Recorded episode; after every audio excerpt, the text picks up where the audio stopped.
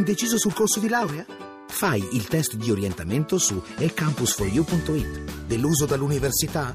Su ecampus4u.it scopri un nuovo modo di studiare. Troppo impegnato per laurearti?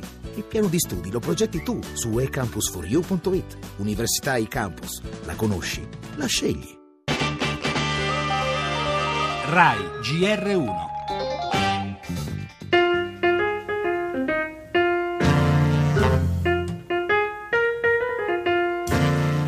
Ogni porta aveva un, un suo negozio e perlomeno una famiglia che ci viveva. E oggi non c'è più tutto questo.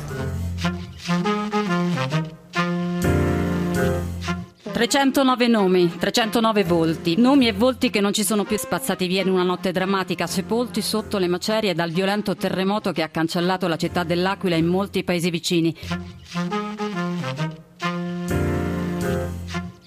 Portare in città 600 artisti con 110 concerti circa in 12 ore. L'idea è nata da un invito fatto dal ministro Franceschini di portare all'Aquila anche quest'anno una giornata di solidarietà. Tutti quelli che abbiamo chiamato hanno aderito con totale trasporto, quindi è stata una solidarietà veramente incredibile, certi che se avessimo chiamato 3.000 musicisti avrebbero tutti accettato con grande trasporto. Quando le cose si fanno assieme si fanno meglio e crescono insieme a tutti.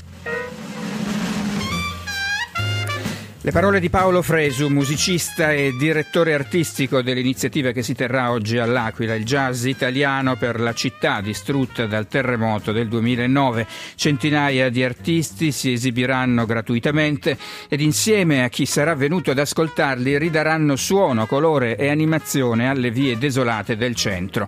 Solidarietà è la parola usata da Fresu, la stessa parola alla base dell'iniziativa che si terrà a Venezia l'11 settembre. La Marcia degli Scalzi, promossa promossa da artisti e personaggi del mondo della cultura che rifiutano di girarsi dall'altro lato, di alzare le spalle di fronte alla tragedia degli uomini in cammino via terra o via mare. Indignazione, commozione, solidarietà espresse in queste ore dai cittadini di mezza Europa. Emozioni che da sole non bastano senza l'impegno dei governi, dall'Aquila a Budapest. È in primissimo piano nel nostro giornale l'arrivo dei migliaia di migranti in Germania. Sono stati accolti alla frontiera da applausi, dall'inno alla gioia. 8.000 quelli giunti ieri, ne sono attesi altrettanti oggi. Berlino chiede un Consiglio europeo straordinario. Intanto il Regno Unito si è detto pronto ad accogliere 15.000 siriani, ma direttamente dai campi profughi ONU. Si chiama dunque fuori dal sistema delle quote che già divide l'Europa. La politica poi con Renzi che da Cernobbio torna a sferzare le imprese e lo spettacolo con il Festival del Cinema di Venezia.